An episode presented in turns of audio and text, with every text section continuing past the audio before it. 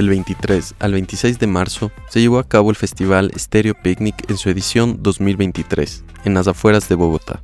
El evento se realizó en el campo de golf Briseño 18, como ha sido costumbre en las últimas tres ediciones, 2019, 2022 y 2023. Esta fue la primera edición que contó con cuatro días seguidos de música y cultura alternativa, lo cual marcó un hito en la historia del festival que se viene desarrollando anualmente desde 2010, a excepción, claro, de dos años de pandemia. A continuación, un relato sobre la experiencia de ir a un mundo distinto. Yo soy Juan Sebastián Jaramillo y esto es Stereo Picnic en primera persona, un audiotexto para Radio Cocoa.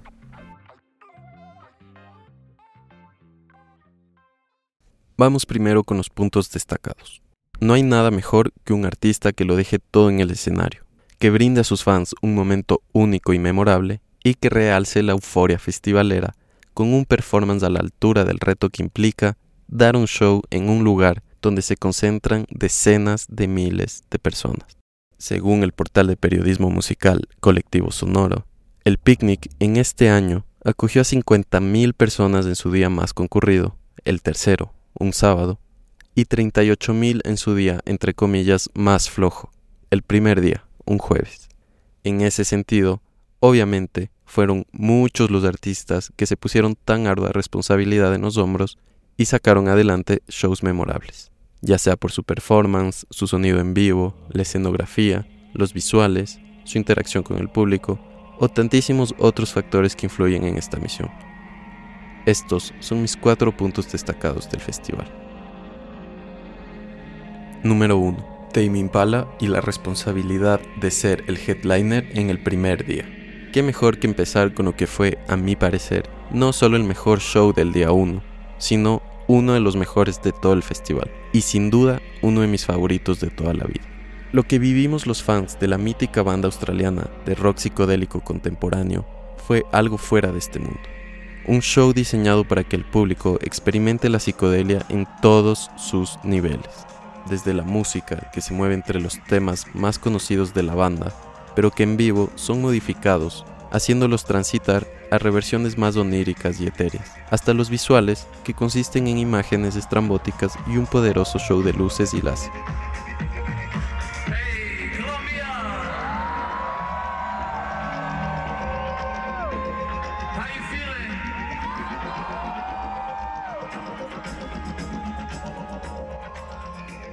El frenesí aumenta si se toma en cuenta que, semanas antes del festival, Kevin Parker, el frontman y genio detrás de la banda, anunció que se fracturó la cadera, lo cual puso en duda su participación en el festival y su gira por Latinoamérica.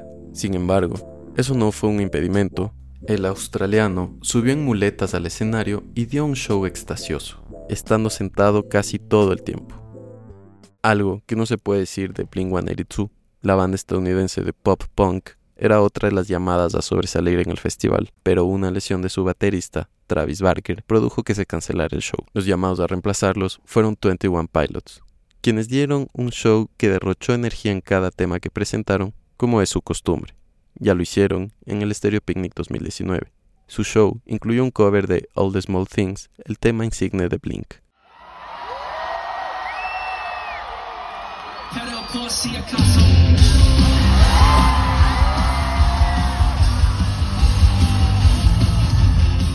Además de Blink 182, otros artistas que cancelaron su participación fueron Omar Apollo, Willow, 100 Gex y Dominic Fike. Para compensar estas pérdidas, el Stereo Picnic puso en tarima a Midnight Generation y Mora.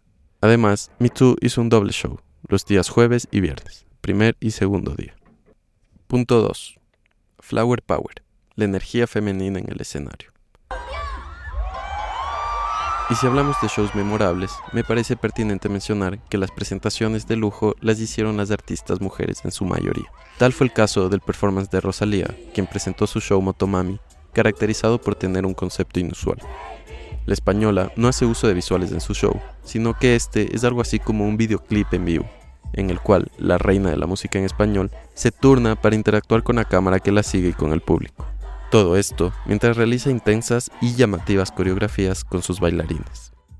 Hablando de coreografías intensas, Tokisha es otra artista que sudó hasta la última gota en el escenario.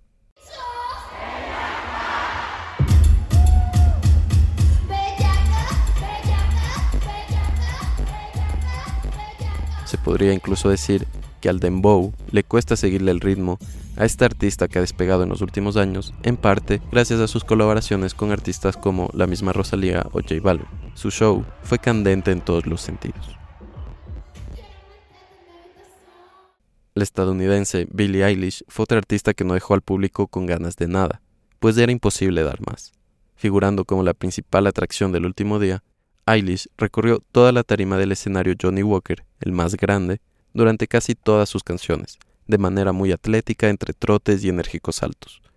Además, Eilish intimó con sus fans al compartir reflexiones personales que iban desde las temáticas de sus canciones hasta su relación con su hermano y compositor Phineas, quien obviamente formaba parte de la banda en vivo del artista.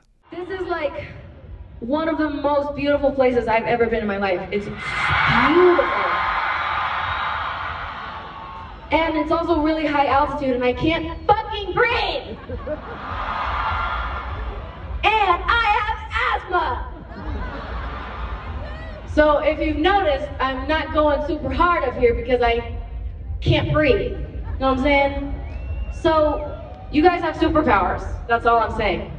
El poder femenino también se hizo presente en bandas como la francesa La Imperatriz, donde su frontwoman, Flor Vegigi, brindó un espectáculo con su increíble potencia vocal y su hipnotizante baile. Y no se quedan atrás artistas como Elsa y el Mar, que acompañada de lo que fue el atardecer más bonito de todo el Stereo Picnic y un público fiel que se sabía todas sus canciones, dio un show empapado de ternura y belleza pura. Sin mencionar, claro, el increíble cover de antología de Shakira que sacó del sombrero y que hasta hizo lagrimear a unas cuantas personas. También cabe destacar que el artista colombiana estadounidense Caliuchis anunció un día antes que cancelaba su show por problemas personales. Sin embargo, posteriormente hizo un nuevo anuncio en el cual decía que haré mi show con la mayor entrega a pesar de sentirme de la manera en la que me siento. Así que por favor, espero que puedan entender que a pesar de tomar el valor suficiente para pararme frente de un escenario para ustedes, también puedan tener empatía. La artista, a pesar de que claramente se veía que no estaba en su mejor momento, emocionalmente hablando, dio un show completo y agradó a la mayoría de fanáticos que fueron a verla. El poder de la energía femenina también se hizo presente en el show de Villano Antillano, artista trans oriunda de Puerto Rico, que puso a saltar y a bailar al público concentrado en Briseño en el cuarto día del festival. Los visuales no hicieron falta en este show que tenía como protagonista a la villana y su enérgico baile. Número 3. La fuerza del hip hop en vivo. El hip hop también hizo lo suyo en el Stereo Picnic 2023. Como es costumbre con este género urbano, llenó de energía al público y calentó las frías tardes y noches bogotanas de marzo, encendiendo los cuerpos y mentes de los asistentes. Quizás el show de hip hop más emocionante fue el del legendario colectivo neoyorquino Wu-Tang Clan.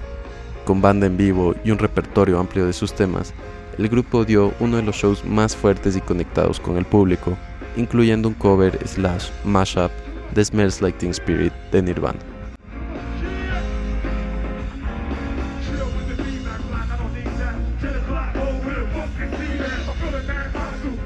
El argentino Trueno no se quedó atrás y al igual que el clan, con banda en vivo incluida, y su padre, el rapero Pedro Peligro, pusieron a saltar al público con su vibrante sonido jopero y latino. El joven artista, quien cumplió 21 años del mismo día, subió al escenario al colombiano Ballesté, con quien hizo una formidable presentación de freestyle, haciendo un guiño a sus orígenes artísticos y haciendo único e irrepetible su show en el picnic.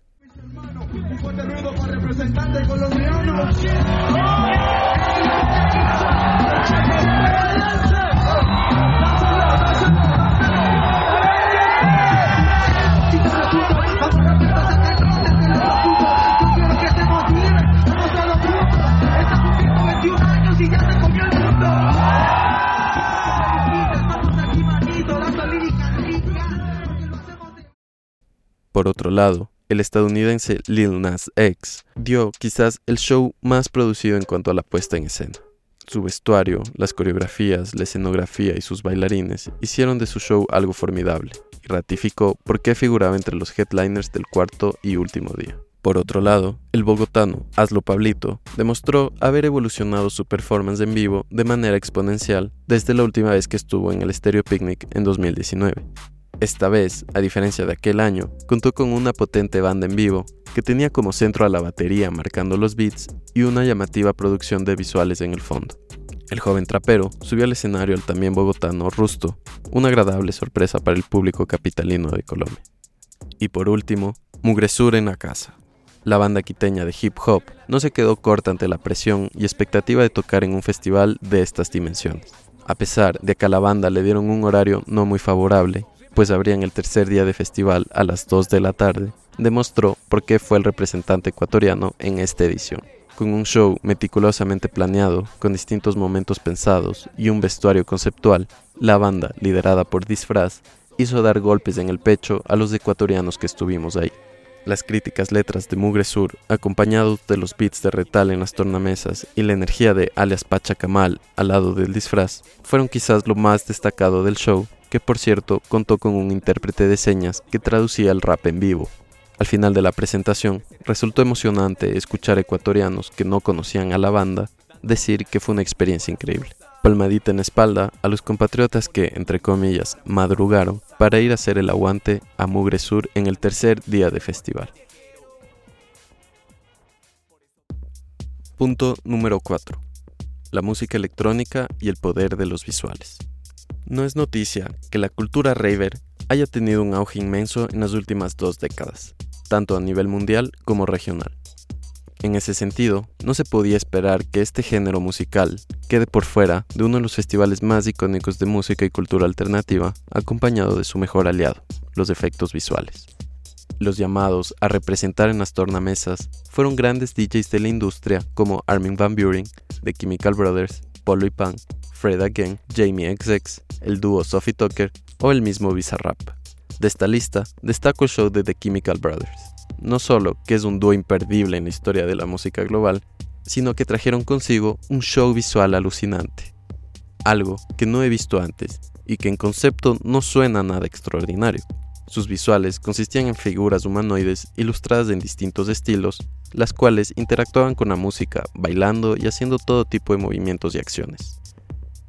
Sin embargo, había algo en estas animaciones que creo que apelaba al subconsciente del público y hacían estallar la fiesta cada tanto. Un show recomendado para cualquier persona, sea raver o no. Por otro lado, el show de Polo y Pan, que fue el acto de cierre de todo el festival, estuvo glorioso. Al igual que Chemical Brothers, el dúo parisino trajo consigo un espectáculo visual de otro mundo y el show de luces hizo resaltar la figura de la chica que los acompañaba en las voces y haciendo un espectacular show de baile en vivo. Además, y como ha sido costumbre en los últimos años, el festival contó con un espacio dedicado solo a la electrónica. El Domo, como fue llamado inicialmente debido a la forma de este espacio, ahora pasó a llamarse Club Budweiser y contó con un espacio para cerca de 3.000 personas. En este se presentaron talentos como Felix the Housecat, Dax J, John Talabot, Dengue Dengue Dengue y Noren Pure, por mencionar algunos.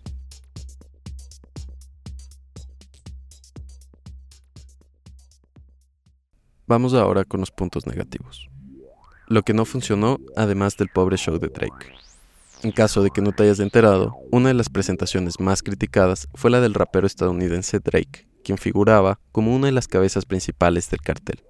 Subió con energía baja y una actitud condescendiente con el público. Hay quienes incluso lo compararon con la presentación del colombiano J Balvin en el mismo escenario en 2022. A esto habría que sumar el mal estado de los baños. No fueron pocas las personas que se quejaron del estado en el que se encontraban las baterías sanitarias ubicadas en distintos puntos del festival, y es algo que en lo personal puedo corroborar. No solo que el olor era terrible, sino que la experiencia en sí de ir al baño era trabajosa. Se los pudo ubicar en lugares más estratégicos y quizás colocar hasta más unidades y así reducir el tiempo de espera en las filas. Lógicamente, quienes sufrieron más del estado de los baños fueron las mujeres. Hablo desde el desconocimiento sobre la producción general, pero no hubiese estado de más incluir en la logística planes de mantenimiento y limpieza de las baterías cada cierto tiempo. Otro tema que resultó molesto fue el de ciertas áreas del campo de golf donde se concentraba de manera excesiva el agua y se generaron zonas realmente pantanosas donde el lodo podría llegar a cubrir hasta las partes altas de las canillas. Si bien este es un tema repetitivo y que el público en su mayoría ya conoce de entrada, al cual estará sometido, no está de más pedir a los productores que identifiquen las áreas donde el lodo se acumula de manera excesiva y buscar la manera de drenar el líquido, o tapar con piso falso dichas áreas, como lo hacen en otras áreas como el patio de comidas. Cabe mencionar también que el agua estancada en el lodo producía un olor muy similar al de los baños, restando puntos a la experiencia del festival. Por otro lado, la logística al final de cada día podría mejorar. La salida masiva de más de 20.000 personas al mismo tiempo debería estar respaldada por corredores lo suficientemente anchos para que no se generen cuellos de botella y no tome una hora la caminata hacia las afueras del campo. Además, hubo quejas de quienes contrataron los servicios de transporte del festival, pues tomaba una hora y media de fila en subir al bus de ida y hasta dos horas para subir al bus de regreso. Esto sin contar las cerca de dos horas y media de tráfico de ida y vuelta. Esos fueron a mi parecer los puntos negativos. Pero en síntesis, el Stereo Picnic es un gran festival, el cual, como cualquier otro evento de estas magnitudes, es vulnerable a que sucedan errores como estos. Lo importante es saber rectificar en el futuro. Además, el festival ha demostrado tener no solo la capacidad de conjurar un cartel ecléctico y mega sólido, sino que tiene la conciencia necesaria para darle importancia a ciertos puntos que pueden pasar por alto otros festivales. Me refiero a que el Stereo Picnic ha puesto las tildes en el reconocimiento y promoción de la música tradicional y popular de Colombia, poniendo en escena artistas legendarios como el Binomio de Oro, Grupo Nietzsche y en esta ocasión Alcia Costa. También ha demostrado que es posible atraer grandes inversiones a la industria de la música y la cultura, convirtiendo al Stereo Picnic en una inmensa vitrina para marcas que desembolsan cantidades importantes de dinero a cambio de poner su nombre en los distintos escenarios y realizar activaciones dignas de un parque temático. Sin estas inversiones, sería imposible para una persona costear la gran cantidad de conciertos de artistas de talla mundial que se pueden ver en un solo día y más si se toma en cuenta que son cuatro días de festival. Eso sí, hay que mencionar también que aún así es un festival dirigido para un público pudiente. Son solo una fracción de la población quienes pueden costear 300 dólares destinados a entretenimiento. Sería grato que los gestores culturales ecuatorianos y las autoridades públicas del sector regresen a ver a la gestión del Stereo Picnic, no solo por el valor intangible que aporta un festival de estas magnitudes a la cultura, sino por las prebendas económicas que significan, tanto para los actores de la industria que se involucran, como para la sociedad en general a través del turismo.